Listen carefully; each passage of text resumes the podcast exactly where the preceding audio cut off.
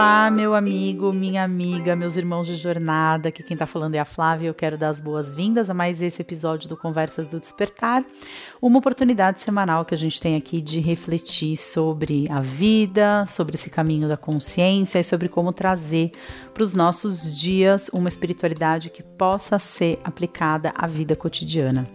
É, eu semanalmente aqui tenho o privilégio de poder compartilhar um pouco dos meus processos, dos meus aprendizados e antes de ser psicóloga ou antes de estar aí há muitos anos na jornada já compartilhando conteúdos relacionados a esse despertar da nossa melhor versão, eu quero deixar bastante claro que aqui é, eu sou um ser humano como qualquer outro, falando sobre temas que me afligem, assim como afligem qualquer outro, qualquer outra pessoa, né, que existe aqui nesse planeta sobre a face da Terra. E muitas vezes eu já trouxe essa minha percepção de que seres humanos são como casas de tijolos, né? Então a gente pode ter casas de tijolos de um andar, dois andares, três andares, com piscina, churrasqueira, varanda, closets, é, é, porões e sótãos, mas é, somos todos casas de tijolos e esses tijolos, acredito eu, sejam as nossas emoções. Então, diferentes situações trazendo sensações e trazendo emoções semelhantes a todos nós. Então, se eventualmente alguma coisa me acontece que não te aflige, eu tenho certeza de que em outras situações da sua vida você vê as mesmas emoções que são despertadas em mim, também são despertadas em você. E eu acho que é isso que torna esse nosso bate-papo semanal tão rico. É esse o feedback que eu recebo das pessoas às vezes. Poxa, você falando da sua vida e das suas questões, ainda que eu não me é, relacione exatamente com as suas experiências, eu tenho insights poderosos sobre a minha vida também. Então, é, eu estou começando esse podcast falando dessa forma, porque hoje a gente vai falar aqui de um assunto que, é, em maior ou menor grau, eu tenho certeza de que é comum a todos nós. Então, se eu recebo esse feedback quando eu trago questões como eventualmente a maternidade, que são situações que nem todo mundo vive, e mesmo com situações que nem todo mundo vive, eu recebo esse feedback de que eu trago bons insights, de que essa oportunidade aqui de falar o que me vem na mente é, ajuda, né? Eu acredito que o podcast de hoje vai ser muito uh, enriquecedor e muito positivo para muitas pessoas. E se você acha que alguém pode se beneficiar desse assunto, eu peço que você seja generoso e você encaminhe esse podcast para essa pessoa escutar também. Ai, antes de mais nada, vamos fazer aquele nosso exercício de estar no momento presente, de corpo e alma. Então, se você puder, evidentemente, né, é, sente-se numa posição confortável, fecha seus olhos, sente um pouquinho o seu corpo, sente um pouquinho como você está se sentindo.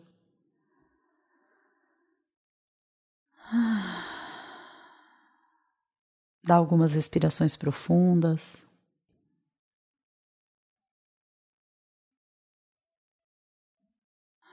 E percebe o que quer que seja que esteja acontecendo com você nesse momento. Se você tem alguma dor, algum incômodo no corpo, arruma sua postura, se estica, faz qualquer movimento que seu corpo peça, se alongue.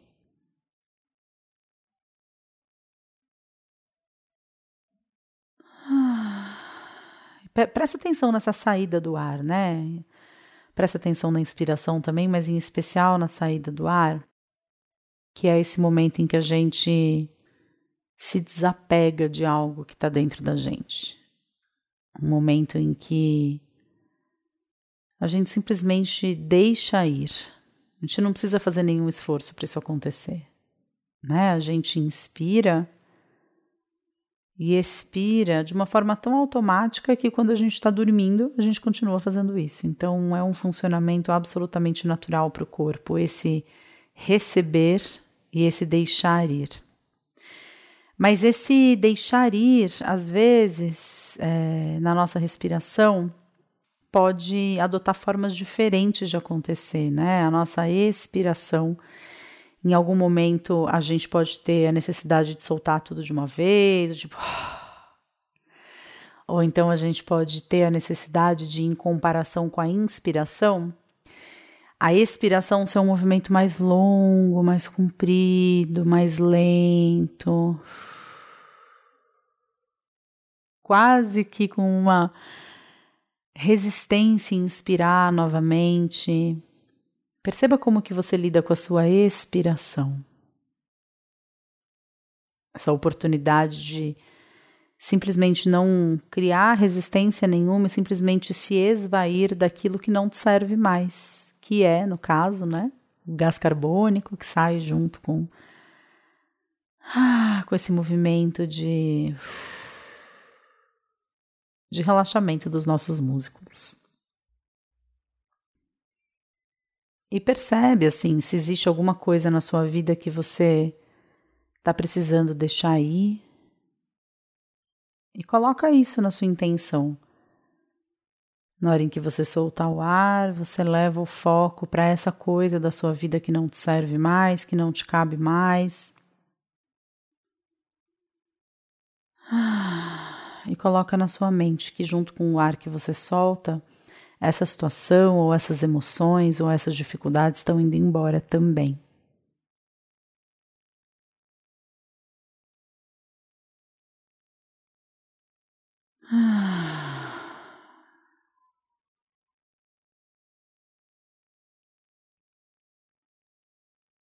Como estamos?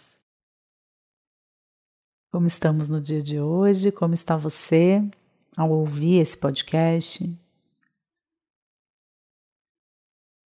Ah, como estou eu? eu estou bem, estou descansada. Essa noite dormi sozinha com o Dante. Ricardo dormiu com o Gael, o Gael estava com um pouco de tosse, então o Ricardo ficou com ele para ver se ele precisava de um xaropinho no, no meio da noite. E eu fiquei com o Dante. O Dante acordou duas vezes essa noite. As duas vezes ele veio para o peito e dormiu de novo. Dormi com ele na cama mesmo, não recoloquei ele no berço. Ai, tava precisando, né, de um momentinho assim de, de descanso mesmo, porque a gente vem é, de duas crianças doentes, né? O Gael que começou com uma tosse há mais de um, talvez uns 10 dias. E quando ele estava melhorando da tosse, aí o Dante teve uma doença, uma virose chamada doença da mão, pé, boca. E aí agora que ele melhorou, o Gael piorou na tosse de novo. então a gente está assim há uns 10 dias monitorando o sono dos filhos, monitorando é, como que eles estão passando. E hoje, essa hora né, que eu estou gravando esse podcast para você, era para eu estar em São Paulo para uma consulta médica, mas a minha cachorra não está muito bem, a Hannah. Então o veterinário vem vê-la logo depois do almoço. Eu não conseguiria chegar a tempo, então eu desmarquei essa consulta e instantaneamente assim parece que a vibe do meu dia mudou, porque eu tenho tempo para fazer tudo que eu tenho que fazer e tudo que eu quero fazer, porque cada vez mais eu tenho sentido falta de fazer as coisas com calma, né? Respirar profundamente, respirar longamente. E eu acho que o tema que a gente vai falar hoje aqui, né, que é como a gente lida com a opinião das outras pessoas a nosso respeito, como que a gente lida com críticas, como que a gente lida com feedbacks, como que a gente lida quando aquilo que a gente recebe do outro não é aquilo que a gente gostaria de receber. Eu percebo que quando eu estou alimentada da minha própria energia, ou seja, quando eu dormi bem, quando eu fui capaz de meditar, quando eu mexi o meu corpo, né? Estou longe de conseguir voltar para uma academia ou fazer atividade física com é, constância e disciplina, mas assim, mexer o meu corpo, fazendo um ticum, fazendo uma prática de yoga intuitiva, fazendo alguma coisa mais energética mesmo, ODGI alguma coisa do gênero, é, quando eu me alimento bem, quando eu não como correndo, olhando o celular, é, ou preocupada com alguma coisa, quando eu estou mais dona da minha vida, eu percebo que a opinião dos outros entra em lugares de, ah, ok, essa é só a sua opinião. É, e quando eu tô em momentos de desgaste, em momentos de ansiedade, em momentos em que eu não tô tão no centro da minha própria vida, ou quando eu estou resolvendo algum problema, quando o filho está doente, quando eu estou ansiosa porque eu preciso tomar uma decisão em relação a alguma coisa, eu percebo que eu fico muito mais vulnerável, né, a essa esse, esse feedback do outro, né? E evidentemente, como eu compartilhei alguns stories que eu falei um pouco sobre isso, acho que foi na semana passada ou retrasada, em que eu comentei um pouco sobre essa questão dos feedbacks que eu venho recebendo. É, como eu disse nessa postagem, obviamente que eu é, ao longo dos últimos anos, né, compartilhando a minha jornada nas redes sociais, compartilhando os meus processos, porque eu não consigo não falar dos meus processos. Eu acho que é, eu vejo um monte de influenciadores assim bem bacanas, pessoas que eu gosto bastante, assim, é, que são muito inspiradoras nas suas áreas de atuação e não, não saem muito disso, assim, né? Então a pessoa ela tá passando por um drama na vida pessoal dela, mas lá no canal do YouTube dela, ela tá todas as semanas compartilhando o conhecimento dela e é claro que quem vê cara não vê coração, né? Aquela velha história que a gente julga o livro pela capa. Eu não tenho como saber se essa pessoa ela tá realmente tão tranquila com as coisas, não deixando interferir no trabalho dela, ou se de repente está sendo a muito custo que ela está conseguindo fazer aquilo. Mas na minha experiência pessoal, eu sinto que sempre que eu deixo de convidar os meus processos a fazerem parte do meu trabalho e da minha forma de lidar com rede social, que é a forma que eu encontro de estar mais próxima dos meus seguidores, das pessoas que compartilham, na verdade, dessa jornada comigo, eu é, me sinto ah, é muito antinatural, assim, é muito antinatural para mim eu estar me sentindo um lixo e postar uma coisa altamente inspiradora nas redes sociais é muito difícil para mim se de repente eu tô super chateada com alguma coisa, simplesmente não trazer isso à tona, né? Eu sei exatamente por que de ser assim. Eu sei que tenho a lua em Gêmeos, o que faz com que a comunicação seja uma parte importante do meu processo de integração das minhas emoções.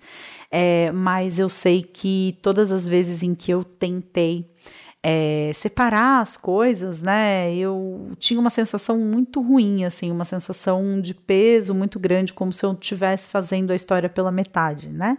Como se eu não tivesse dedicando a minha total energia nem para aquilo que eu estou fazendo, que eu estou escrevendo, que eu estou compartilhando, vídeo que eu estou gravando, podcast que eu estou gravando, como eu também, é, em alguns momentos, sinto que não estou sendo verdadeira com o meu próprio processo. Talvez porque o meu trabalho ele seja muito em função disso, né? Meu trabalho eu não aprendi em algum lugar a fazer o que eu faço, né? Eu aprendi comigo mesma. Então, é, eu estava lá em 2012, tinha voltado da China fazia praticamente dois anos, é, num processo de reinvenção pessoal muito grande, vivendo muitas transformações, entendendo muito dos meus processos, e isso tudo no meu livro Sua Melhor Versão, é, eu, eu falo um pouco sobre isso, né, sobre qual era o meu momento em 2012, quando eu resolvi começar a gravar vídeos, e, e, e, os meus vídeos, eles, é, no início, eu acho que eles até tinham um tom assim: é, façam o que eu digo, sem se importar com o que eu estou fazendo na minha vida, né? Mas ao longo do tempo, é, eles passaram a ser muito pessoais, assim, né? E eu comecei a entender a importância que tinha é, esse meu trabalho de ajudar outras pessoas nos seus processos, eu comecei a entender a relação que isso tinha com as minhas próprias vivências. Tanto é que os dois primeiros cursos online que eu criei, que foi é, o Abrindo-se para o Amor e o Fluir das Emoções, né, que são dois cursos online que eu criei é, para presentear pessoas que tinham comprado um curso de formação em coach com uma amiga minha através da minha indicação, e aí nada mais justo, né, já que eu recebo uma comissão em estar mais próxima das pessoas e ajudá-las nesse processo. É, eu criei esses dois cursos online que eles estão disponíveis para serem comprados, né? Eu vou deixar aqui o link de cada um deles, assim como eu vou deixar o link da lojinha também, que tem os meus livros, os meus cursos, algumas palestras, algumas coisas digitais bem baratinhas mesmo, que é para é, inspirar a jornada de todos vocês. Quando eu gravei esses cursos, eu simplesmente não consegui deixar de fora, assim, né, as minhas próprias experiências. Eu acho que talvez tenha sido aí que aquilo que é, eu vivo começou a servir mais de pano de fundo ainda para as minhas é, partilhas, né? Eu é, num primeiro momento, vivi uma crise muito grande em relação a isso, porque eu sou psicóloga, né? E de acordo com uh, o, o, livro, né? De acordo com o manual, digamos assim, guia, né? De, do, do que é adequado e do que não é adequado como psicóloga é, de se fazer com seus pacientes em psicoterapia. Eu tive muita crise, assim, nossa, mas eu sou uma psicóloga, eu atendo em consultório e ainda assim eu tô aqui falando da minha vida nesses vídeos, mas eu também fui entendendo que essa forma de agir, que talvez é, por pessoas mais conservadoras dentro da psicologia poderia ser bastante recriminada, também foi algo que ajudou muito os meus próprios pacientes, porque é, trouxe muito da minha humanidade, né? Eu acho que a gente vive um momento em que é muito difícil da gente ver as pessoas sendo elas inteiras, né? Elas inteiras, como todo objeto, quando você coloca na luz, esse objeto ele cria uma sombra, ele fica com uma faceta dele muito iluminada, mas ele também cria uma sombra e, e, cria algo assim que é que fica escondido mesmo dos outros, né?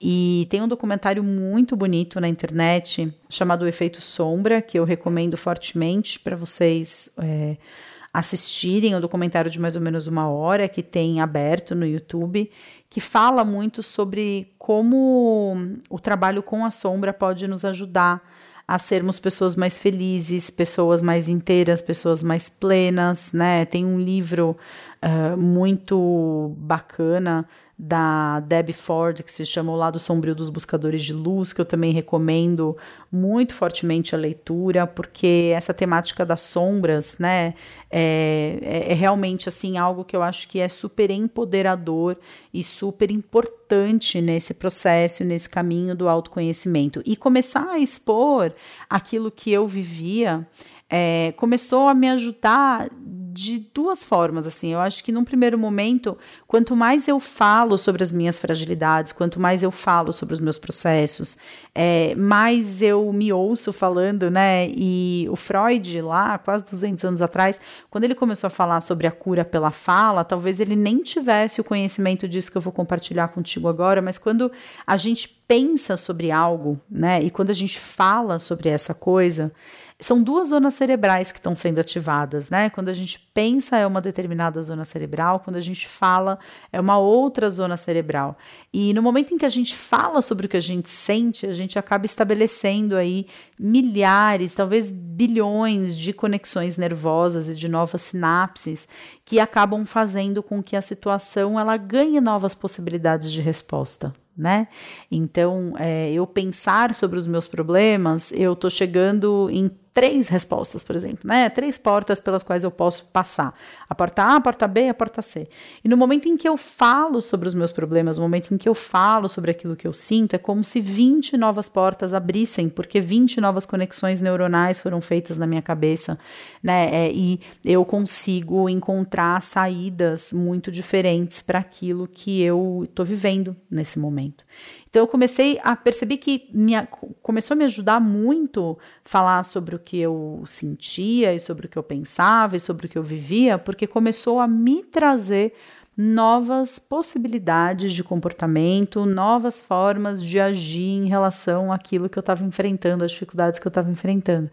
E começou a ser muito bom também, porque eu comecei a perceber que o feedback das pessoas a respeito de vulnerabilidades muito grandes minhas, o feedback das pessoas conforme eu ia abordando os meus aspectos sombrios, né? E não quero colocar nenhum tipo de peso negativo nesses aspectos, mas são aspectos sombrios simplesmente porque estavam na sombra até então, então eu comecei a jogar luz em cima desses aspectos.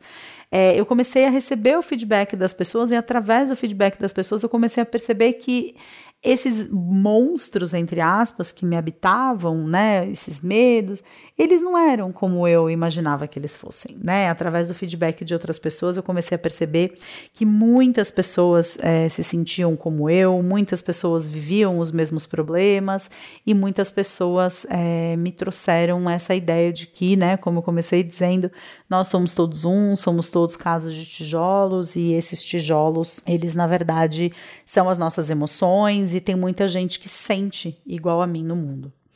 É, assim como tem muita gente que não sente, né? Tem muita gente que não concorda, tem muita gente que acha que a forma como eu falo de mim e o que eu trago à tona vai contra aquela chama inicial de encantamento que essa pessoa teve comigo e que fez com que essa pessoa me seguisse, né? Que fez com que essa pessoa eventualmente assinasse o portal Despertar, ou que fez com que essa pessoa fosse a um curso meu, ou que fez com que essa pessoa comprasse algum dos meus produtos, enfim, de alguma forma fez com que essa pessoa me conhecesse e permitisse que eu continuasse, né, na sua vida. E hum, os feedbacks negativos é, são uma forma de externalizar essa discordância, né? Então, eu acho que existem diversos tipos de feedbacks negativos, diversos tipos de críticas, e eu é, hoje lido muito melhor com todas elas. Tenho muita dificuldade de lidar com outras, com algumas outras questões que ainda são difíceis de serem trabalhadas em mim, porque hum, eu tô em terapia, né? Desde que o Dante nasceu, o Dante acho que ele tinha, sei lá, 10 dias de vida, eu fui para sessão de terapia pela primeira vez por conta da depressão pós-parto, por conta de uma vontade mesmo que eu tinha de é, me enxergar sobre um outro olhar. E, hum, e eu tô trabalhando ativamente na terapia questões minhas da minha vida, e a cada semana, quando eu tenho sessão, eu me dou conta de como as minhas dificuldades relacionadas a lidar com a opinião dos outros, né? Tô falando especificamente disso porque esse é o tema do podcast de hoje, mas como tantas outras situações que eu vivo na minha vida, elas têm uma relação direta com a forma como eu. É, como eu fui mais do que criada, como eu fui acolhida, né, pelos meus pais e pelos meus cuidadores nas minhas aflições, nas minhas angústias, nas minhas questões. É, eu enfim, tenho vivências infantis que num determinado ponto da minha jornada eu descobri no Namastê, que é esse workshop que eu tô sempre falando para vocês, para vocês irem para esse workshop, eu vou deixar as informações aqui embaixo. É um workshop do despertar da inteligência espiritual e é um workshop, é um treinamento de um final de semana que traz à tona um, insights muito poderosos a respeito das formas como eu ajo na minha vida, por que, que eu faço o que eu faço, o que está por trás das minhas atitudes, o que, que na verdade eu estou querendo com os meus comportamentos. Eu acho que isso tudo é de uma riqueza muito grande quando você entende que você está num padrão viciado de comportamento, porque no fundo, no fundo, você ainda espera receber X, Y e Z coisas das pessoas, né? É, eu acho que isso realmente te traz uma possibilidade de liberdade, de se questionar: poxa, mas eu tô o tempo todo plantando tomate, por que, que eu continuo esperando colher banana? Então, se eu quero colher banana, eu vou plantar banana. Então, agora eu vou sair da minha zona de conforto e vou procurar uma loja onde tenha semente de banana, eu vou procurar saber qual é o melhor tipo de solo para plantar banana, eu vou ver qual é a época do ano que é ideal para plantar banana e eu vou me dedicar a plantar banana a partir de hoje, né? E não mais tomate. Então eu acho que é, esse processo todo de de me dar conta né, das minhas questões e no Namastê como eu entendi que existe uma crença é, muito grande dentro de mim de que eu não sou amada, né? De que as pessoas elas uh, ou gostam de mim porque eu estou comprando o amor das pessoas sendo codependente, ou as pessoas gostam de mim porque elas estão profundamente iludidas a meu respeito e logo logo elas vão se decepcionar comigo e vão perceber que eu não sou nada disso, ou as pessoas gostam de mim porque essas pessoas elas não são tão é, incríveis assim, então também não devem conhecer tantas pessoas legais e gostam de mim porque é, tem um padrão de qualidade bastante baixo, né? Então gostam de mim porque são tão coitadas quanto eu, né? É, eu durante algum tempo percebi assim o quanto que essa lei pessoal, que é o que a gente chama, né, essa maior crença limitante que a gente carrega nas nossas vidas, interferiu na minha vida. Eu acho que esse é o grande motivo pelo qual eu fui estudar psicologia, porque eu acreditava que é, para para ser admirada, para ser valorizada, para ser amada pelas pessoas, eu precisava cuidar delas, dentro de um padrão de codependência muito grande, né? Mas foi isso que aconteceu. Eu tenho eu não, não, digo que eu tenho certeza, porque a única certeza que a gente tem na vida é que a gente vai morrer um dia, mas eu tenho quase certeza de que se eu tivesse feito terapia na época, é, eu talvez não tivesse feito psicologia, talvez tivesse feito alguma outra é, matéria na faculdade, né? Mas agradeço muito por ter feito psicologia, porque é o que serve de base para tudo que eu faço. Eu sou muito apaixonada pelo ser humano, então também me dá um, um um background, assim, né? Me dá um, uma noção muito grande dos processos humanos, me ajuda muito. Mas essa questão da lei pessoal, né, é algo que é constantemente ativada, né? Todas as vezes em que eu recebo uma crítica negativa, todas as vezes em que alguém me traz um feedback que não, enfim, de alguma forma é, não entra, né, num lugar em que eu queria que entrasse. É, por mais que hoje eu esteja muito mais atenta a isso e por consequência, não faça coisas esperando o feedback positivo das pessoas, é, evidentemente, né? Isso é uma coisa aí, eu acho que é um dos nossos tijolos. Todo mundo quer se sentir valorizado, todo mundo quer se sentir amado, todo mundo quer sentir que foi compreendido pelo outro, que foi acolhido pelo outro, né? E quando eu comecei é, essa minha partilha nas redes sociais e comecei a compartilhar um pouco dos meus processos, eu lembro que teve um momento que foi muito difícil, é, que, que eu simplesmente tirei o espaço de comentários de todos os meus vídeos do YouTube, é, porque eu comecei a ganhar os haters, né? Que hoje em dia nem sei mais se se chama de hater, porque eu acho que os haters de hoje em dia, eles não são mais os haters do passado, né? São pessoas que muitas vezes, até com bastante conhecimento, é, não, não, não, digo bastante conhecimento, mas pessoas com bastante desenvoltura em falar sobre os temas. Então, são pessoas que falam de uma forma muito educada, não é mais como era nessa época, né? Há sete anos atrás, haters que, poxa, me espinafravam, me chamavam de gorda no vídeo do YouTube, falavam que se eu tivesse um homem para estar tá me comendo, eu não estaria gravando vídeo para internet, o que talvez até fosse verdade num certo aspecto.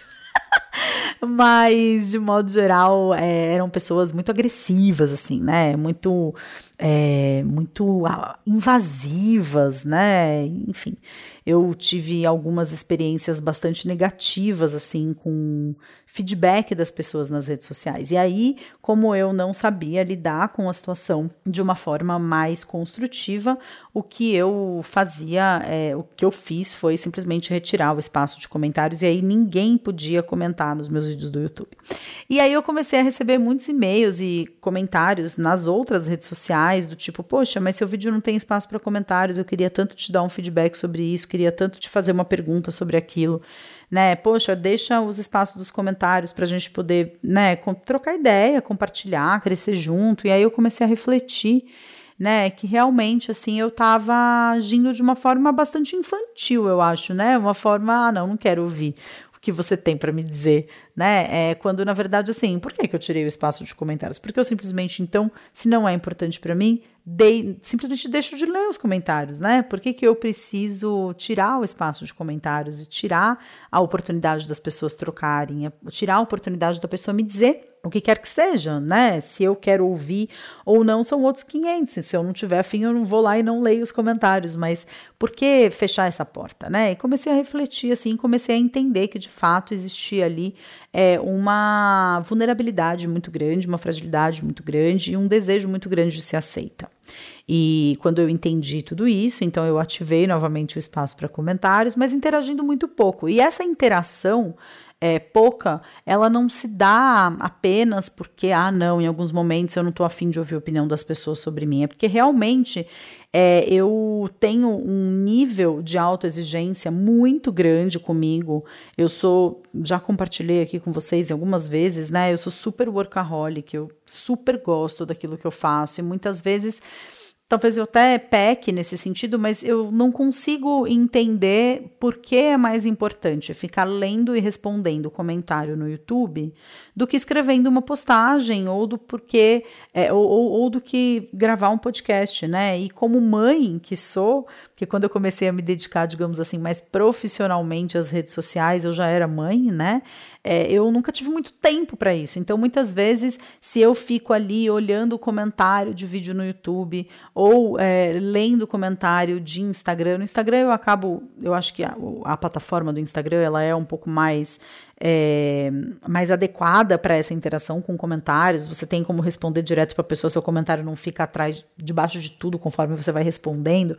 Eu me dou muito melhor né, com o Instagram do que com Facebook ou YouTube. O Instagram é uma ferramenta que é mais é, tem mais relação com quem eu sou, com a minha forma de me comunicar, né? E os recursos é, para isso são melhores, no meu ponto de vista. Então, eu sempre acabo tendo uma interação maior pelo Instagram e muitas vezes acho que ficar olhando comentário de postagem no Facebook, olhando comentário de postagem no YouTube, acaba me roubando um pouco o tempo mesmo de estar tá fazendo outras coisas, seja produzindo mais conteúdo para vocês, seja fazendo um cocô é, com o meu café do lado, lendo o livro que eu tô lendo neste momento da minha vida.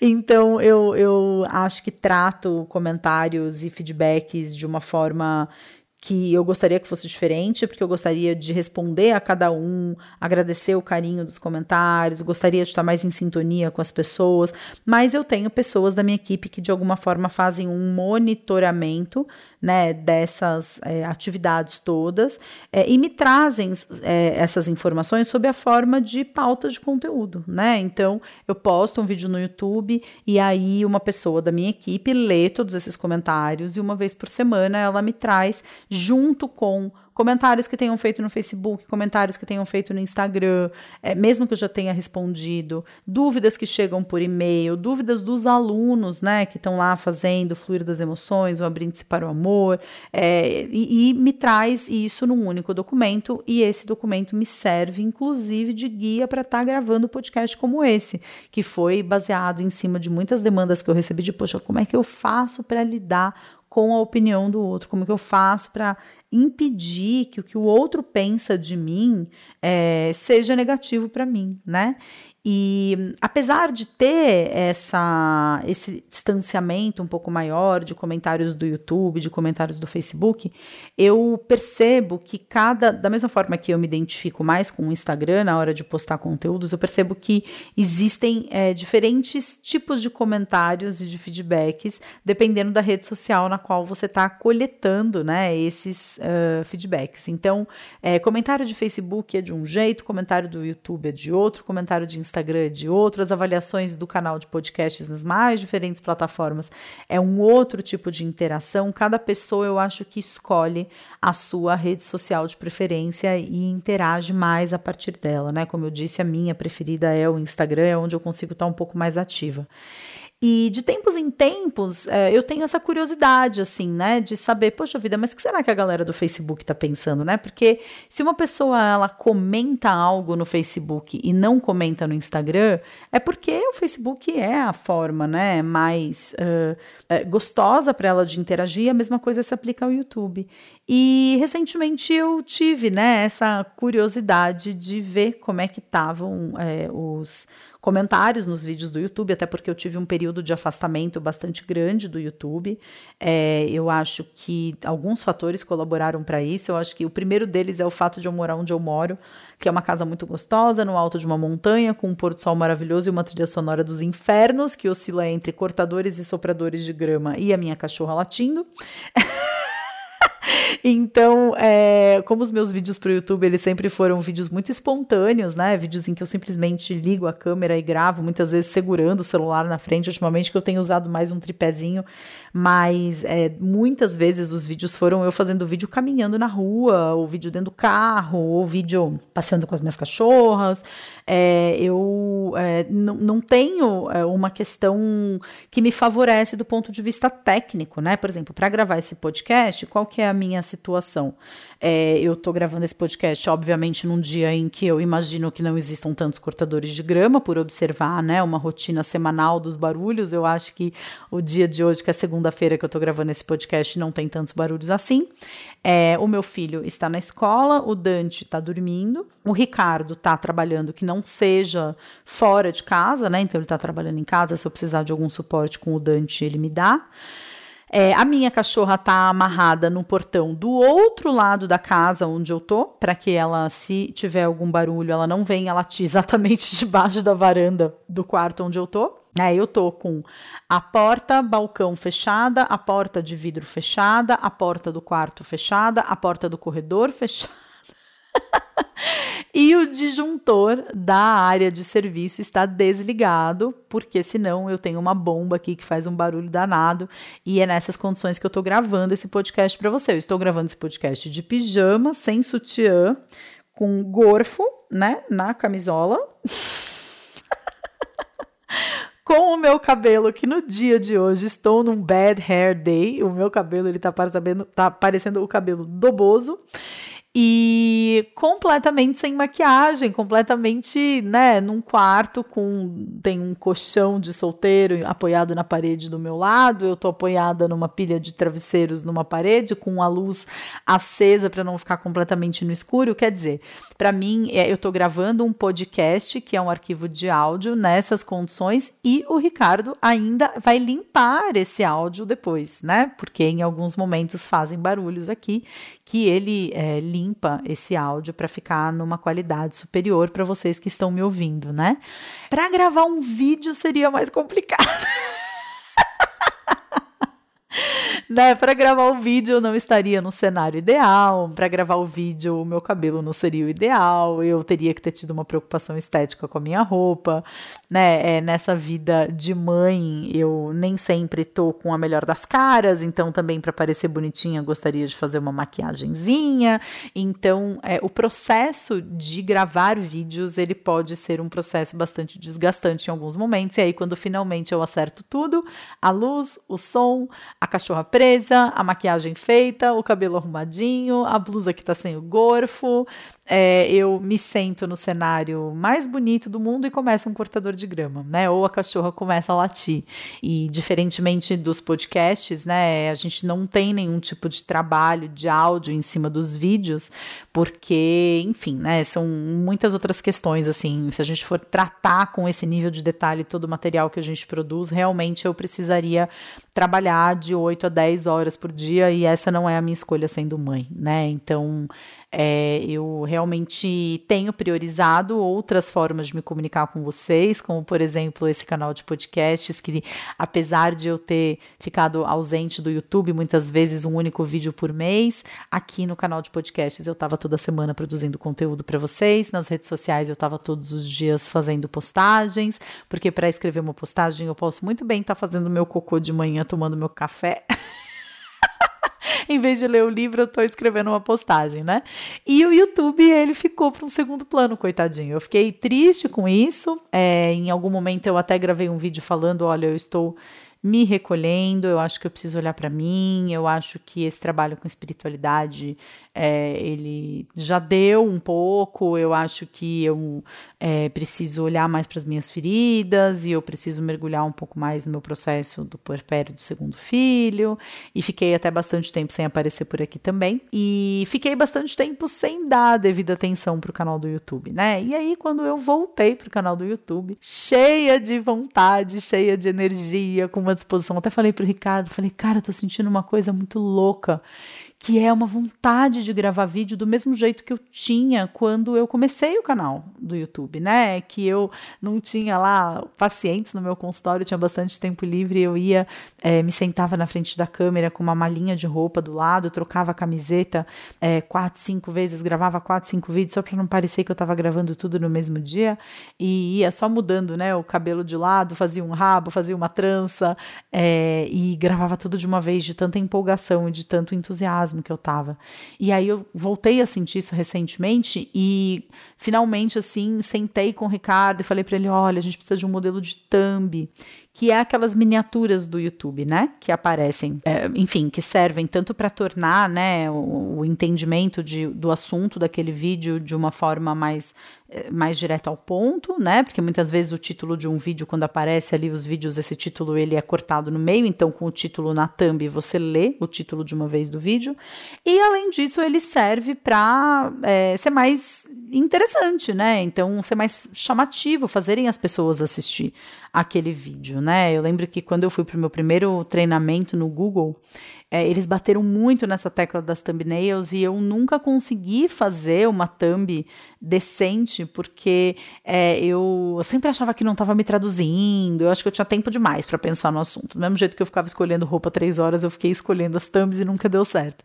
E aí, recentemente, eu sentei com o Ricardo e falei: olha, eu quero que seja clean, eu quero que vá direto ao ponto e eu quero que seja alegre e colorido. E o Ricardo montou lá um modelo, que é o que a gente está usando até agora, mas também daqui a pouco já vou querer mudar, porque já estou ficando entediada de ser do mesmo jeito toda semana. É, e tô com vontade de mudar. E criei uma sessão nova pro canal do YouTube, que é uma sessão que se chama Flávia Responde, na qual todas as semanas eu respondo coisa de três ou quatro perguntas que me fizeram é, lá no Instagram, numa determinada postagem específica para isso. É, vou deixar o link até dessa de onde você pode fazer essa pergunta aqui, se você quiser. Eu escolho as perguntas aleatórias e respondo através de vídeo. E foi muito interessante o que aconteceu, porque hum, eu fiquei curiosa, né? Lógico, eu tava ali colocando um monte de coisa nova no canal. Durante algumas semanas eu gravei dois vídeos por semana. Acho que essa semana agora tenho a intenção, né, de gravar também. É, a gente está indo para a quarta semana consecutiva com dois vídeos no canal por semana. Tô quase criando coragem de pedir para o Ricardo fazer um banner pro meu canal falando que tem episódios novos todas as quartas e todas as sextas. É, isso para mim representa um baita de um comprometimento com o YouTube, porque eu nunca consegui colocar hora no canal, né? Essas também sempre foi uma recomendação do meu gerente do YouTube. Ah, você precisa ter uma programação, então tal dia tem vídeo tal hora. Meu Deus, eu nunca vou conseguir fazer isso dentro da minha rotina, né? E finalmente eu tô é, conseguindo realmente dar energia para isso. E aí eu fui ver os comentários.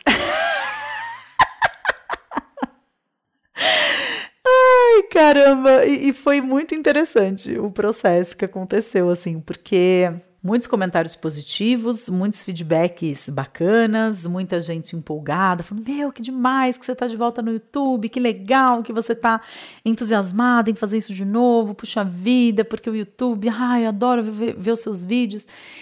E, e assim, é, eu o meu coração assim explodindo de alegria, né? De ver que essa empolgação que eu estava sentindo de dedicar atenção novamente para o YouTube é, estava sendo de alguma forma. estava tendo uma reciprocidade, as pessoas também estavam entusiasmadas por esse motivo, né?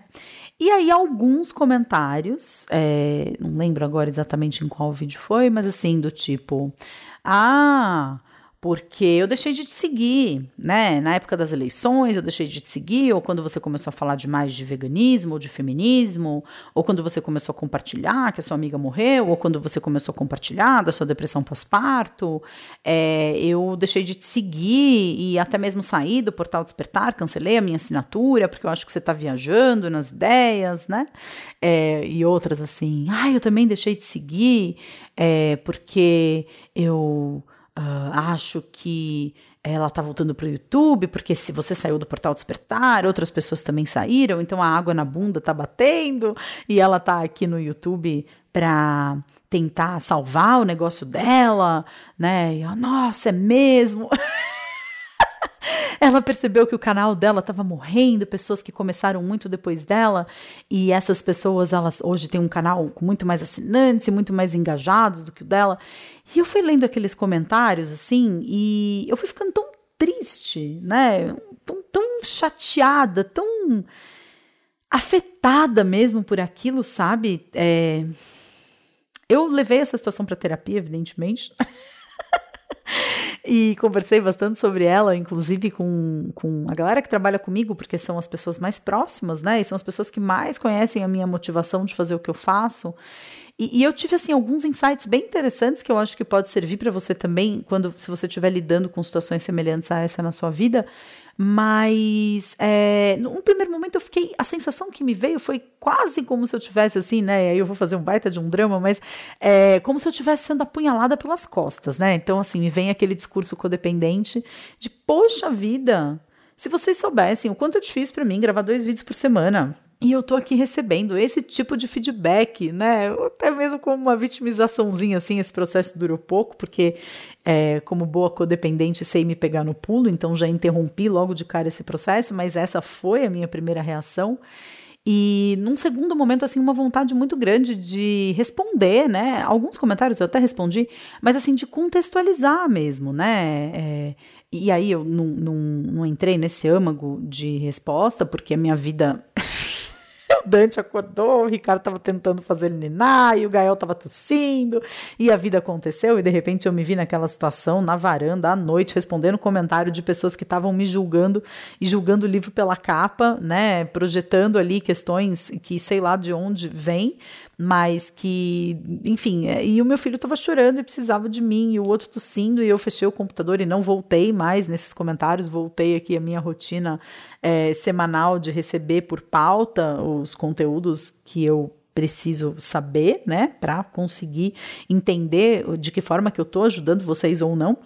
E, e, não voltei mais nesses comentários e, assim, honestamente, agora eu não sinto vontade de voltar nesses comentários. É, realmente, assim, estou preferindo gravar um podcast falando sobre isso do que estar tá lá respondendo esses comentários, mas foi muito interessante para levantar, assim, alguns questionamentos e até me trazer um pouco de consciência sobre o lugar em que eu tô quando eu é, lido com esse tipo de questão, né? Então, eu já falei aqui sobre sombras, né? Eu já falei aqui sobre quando eu estou empoderada da minha vida e quando eu estou é, com uma rotina minimamente mais organizada ou talvez mais equilibrada. E eu acho que esses dois pontos são super importantes e eu quero trazê-los de volta aqui para falar especificamente sobre comentários.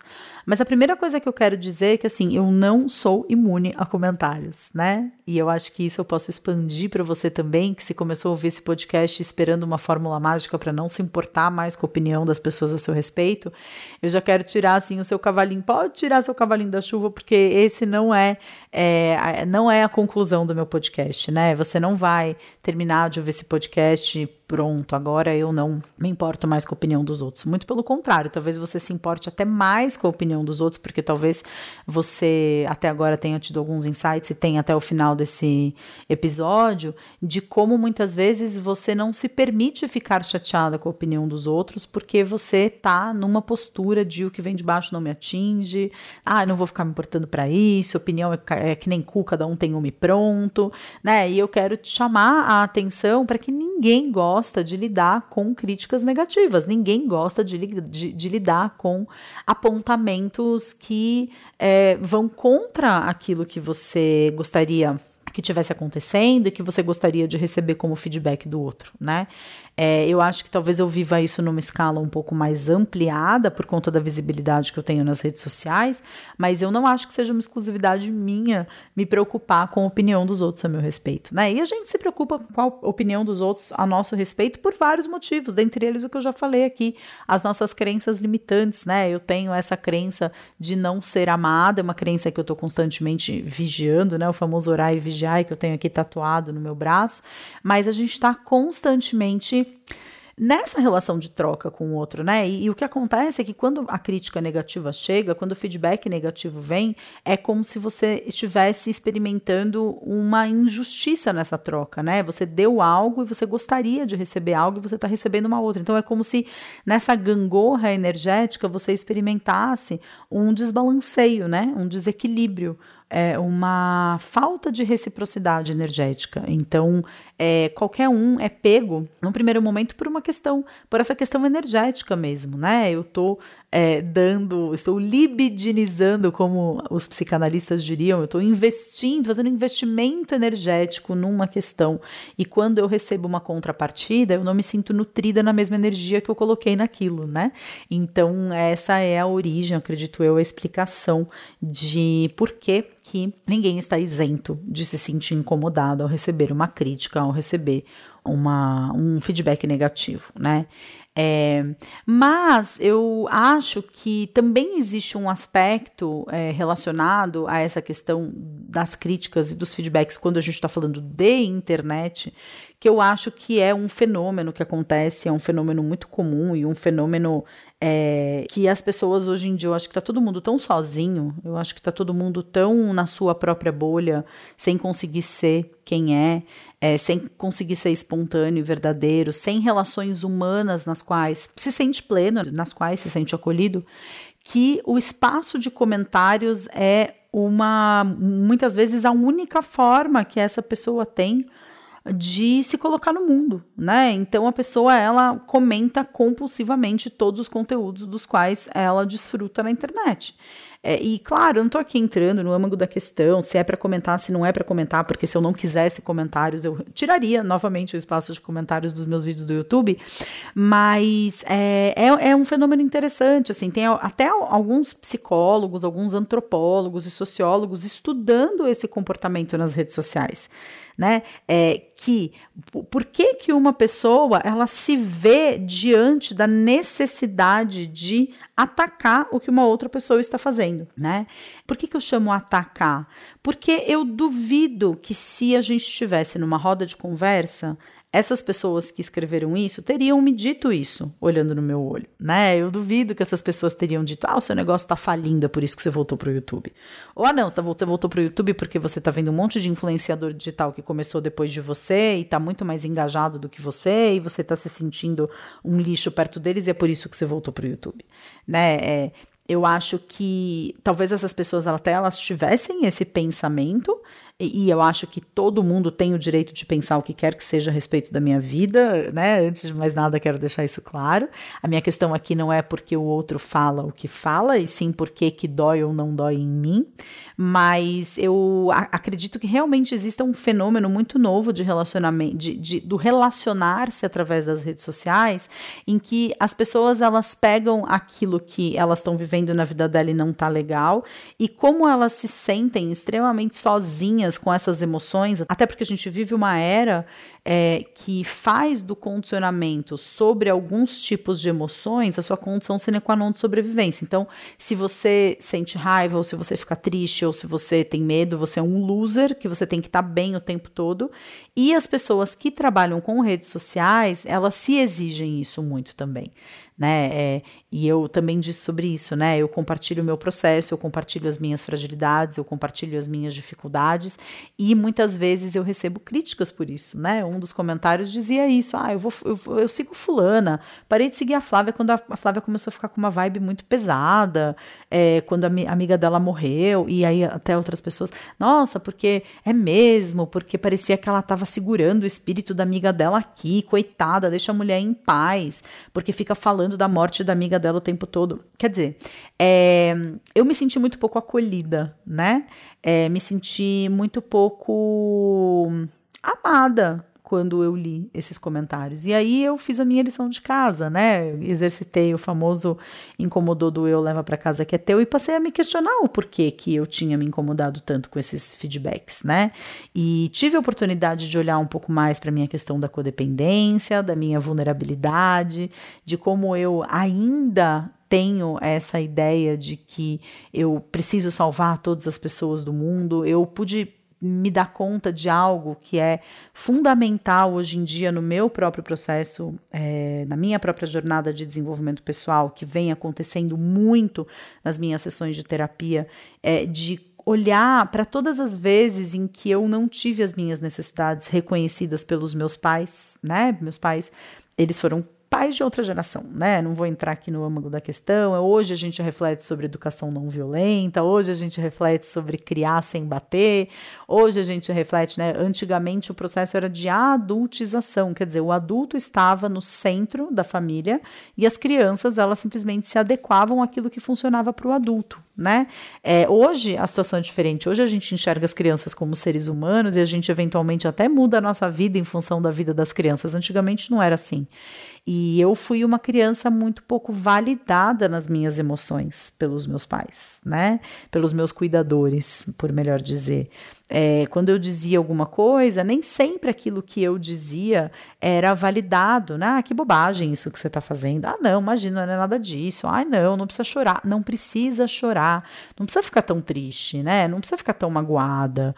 E, e, assim, esse não precisa sentir o que você está sentindo, ele é muito nocivo para o desenvolvimento da nossa autoestima, né? Porque aí a gente fica numa situação completamente atual, como receber feedbacks num vídeo do YouTube, com a nossa energia ainda presa na falta de acolhimento que a gente experimentou lá atrás na nossa infância. Então, se você é uma pessoa assim como eu, né, que se importa com essa questão dos comentários, né, que se vê fragilizado quando esse é o tema, né, talvez valha a pena você refletir sobre isso. Quanto que você sente que você foi acolhido pelos seus pais? Qual é a relação que você enxerga entre as dores que você sente hoje numa eventual falta de acolhimento lidando com as críticas das outras pessoas e a sua relação com seus pais do passado? Não que você vá desenvolver uma máquina do tempo para voltar no passado e fazer diferente, não que simplesmente se dar conta disso vai te ajudar a lidar com os seus momentos de crise hoje em dia, mas eu acho que ajuda a entender que quem fica chateado com a crítica é a criança que a gente foi um dia. É a criança que foi criticada, é a criança que não foi validada, é a criança que muitas vezes não teve a sua necessidade compreendida, né? É, e hoje, quando eu olho para a forma como eu fiquei naquele dia, que durou pouco tempo, graças a Deus, porque o Dante chorou e me tirou ali do transe de querer fazer com que as pessoas entendessem, gente não viaja na maionese. Claro que o YouTube é uma ferramenta fundamental para qualquer negócio digital, isso não está em discussão, né? Mas eu não estava gravando vídeo para o YouTube porque eu não tava afim de mostrar a cara que eu tô, porque você não tem noção da minha realidade como é barulhenta, porque eu tava muito mais confortável gravando podcasts de uma hora. É, os meus vídeos do YouTube, eu sei porque eu olho as estatísticas, é, se eles têm mais de oito minutos, as pessoas param de assistir por volta do, do, oitavo minuto, e às vezes a minha necessidade de comunicação ela vai além dos oito minutos. É, eu quero gravar um podcast deitada na cama de perna para cima, e eu não consigo gravar um vídeo deitada na cama de perna para cima. né? É, ou então, assim, puxa vida, como assim, né? O canal tá morrendo pô, eu recebo tantos feedbacks todas as semanas, ou, pô, você está falando do Portal Despertar, com o Portal Despertar. Sim, a gente tem um monte de ex-despertos, mas a gente está investindo, a gente vai lançar um Portal Despertar incrível. Nunca estaria colocando essa energia e essa motivação em algo que eu acho que está morrendo, né? Isso não é do meu perfil. E, e eu comecei a perceber assim, Flávia, mas por que essa necessidade de explicar tudo isso para essas pessoas? São pessoas que pararam de te seguir nas redes sociais, que talvez nem saibam que você tem um canal de podcasts, que talvez só continuem continuaram te seguindo no YouTube porque você estava ausente por aqui mesmo e agora talvez que você esteja voltando, a pessoa pare de te seguir também. E eu enxergo esse processo de perder seguidor de uma forma muito natural, porque se eu estou compartilhando aquilo que faz sentido dentro da minha jornada e a minha jornada em algum momento deixa de se conectar com a verdade do outro, eu também paro de seguir um monte de gente. E de repente eu volto, de repente não. Eu acho que é querer que as pessoas que começaram a me seguir em 2012 me sigam até hoje para o fim da vida é um pouco de idealização, um pouco de ilusão, é até mesmo arrogância achar que uma pessoa vai se relacionar tanto com as coisas que eu compartilho ao ponto de ficar para sempre na minha vida, né? Mas eu pude perceber, e eu acho que esse é o resumo de tudo que eu queria te dizer já nesse finalzinho, né, do é, episódio dessa semana, que eu acho que existem alguns fatores muito importantes para serem compreendidos quando o tema é lidar com críticas, né? Alguns deles eu já falei aqui, mas quero repetir de forma organizada e sistemática para ficar bem guardadinho na sua cabeça. A primeira delas é o quanto que você vem experimentando equilíbrio na sua vida. Quanto mais empoderado da sua própria energia você tá, mais você tem o seu campo energético fortalecido e menos as pessoas conseguem entrar nesse campo através de feedbacks ou críticas negativas. O segundo ponto é: você tem algum tipo de trabalho que te permite desbravar e desvendar as suas sombras? Porque muitas vezes aquilo que a pessoa está dizendo sobre você é verdade, você se sente daquela forma, né? Como eu disse lá, que lá atrás, quando falaram, é, você é só uma dondoca de 30 e poucos anos sustentada pelos pais, porque se você tivesse um macho que te comesse, você não estava compartilhando vídeo no YouTube. Talvez fosse verdade, eu era mesmo uma trintona encalhada. Minha mãe estava pagando minhas contas porque eu tinha acabado de voltar da China e estava super vulnerável nesse sentido e não tinha nem ninguém para namorar na época. Então, talvez naquela época, né, é realmente isso fosse verdade. Então, é, um trabalho com sombra significa você olhar constantemente para os seus incômodos e se questionar de que forma isso se relaciona com a sua vida né? É esse exercício que eu acabei de compartilhar com você que eu fiz, de entender que a minha criança é que estava se sentindo criticada, minha criança é que gostaria de ter sido acolhida num retorno para o YouTube, e foi, e foi, por 98% das pessoas, mas é, eu não sei se você é assim como eu também, mas a gente tem uma tendência muito maior em prestar atenção naquilo que não está funcionando do que naquilo que está funcionando. Até porque as nossas mentes, elas são resolvedoras de problemas, então se algo não está funcionando, a minha mente automaticamente ela me joga na direção de traçar uma estratégia para fazer com que aquilo que não está funcionando funcione. Essa é a natureza da nossa mente. E, e talvez a gente faça isso com as críticas também, né? A gente recebe uma crítica, essa crítica dói porque a gente foi uma criança pouco acolhida, essa crítica dói porque a gente tem uma autoestima muito vulnerável, porque a gente não está no poder total do nosso campo energético.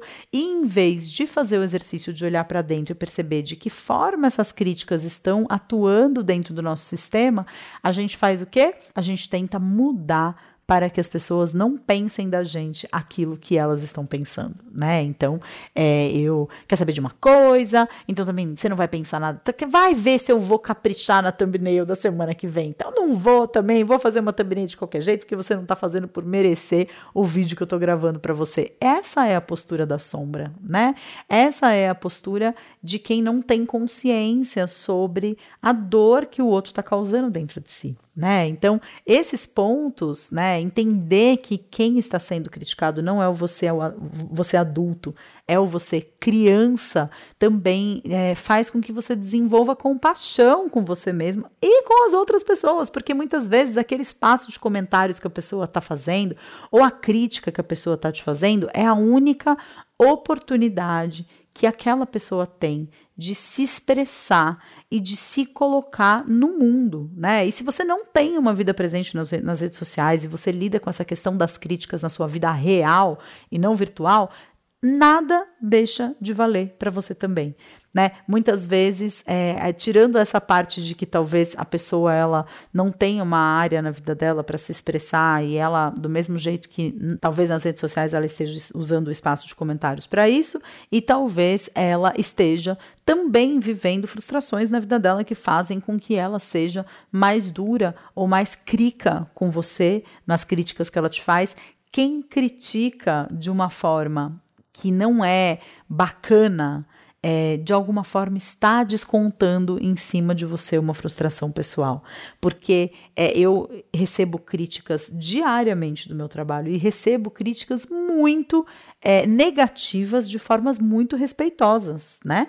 É, e quando a gente recebe uma crítica de uma forma respeitosa, a gente pode até ficar chateado, porque no fundo, no fundo, todo mundo gostaria de ser acolhido, mas a gente consegue enxergar o lado positivo daquilo. O que eu estou falando aqui, as críticas que eu estou chamando a sua atenção, são as críticas que te perturbam, as críticas que você fica ali remoendo. Se você fica remoendo alguma coisa, é porque você não aceitou aquilo que foi te dito.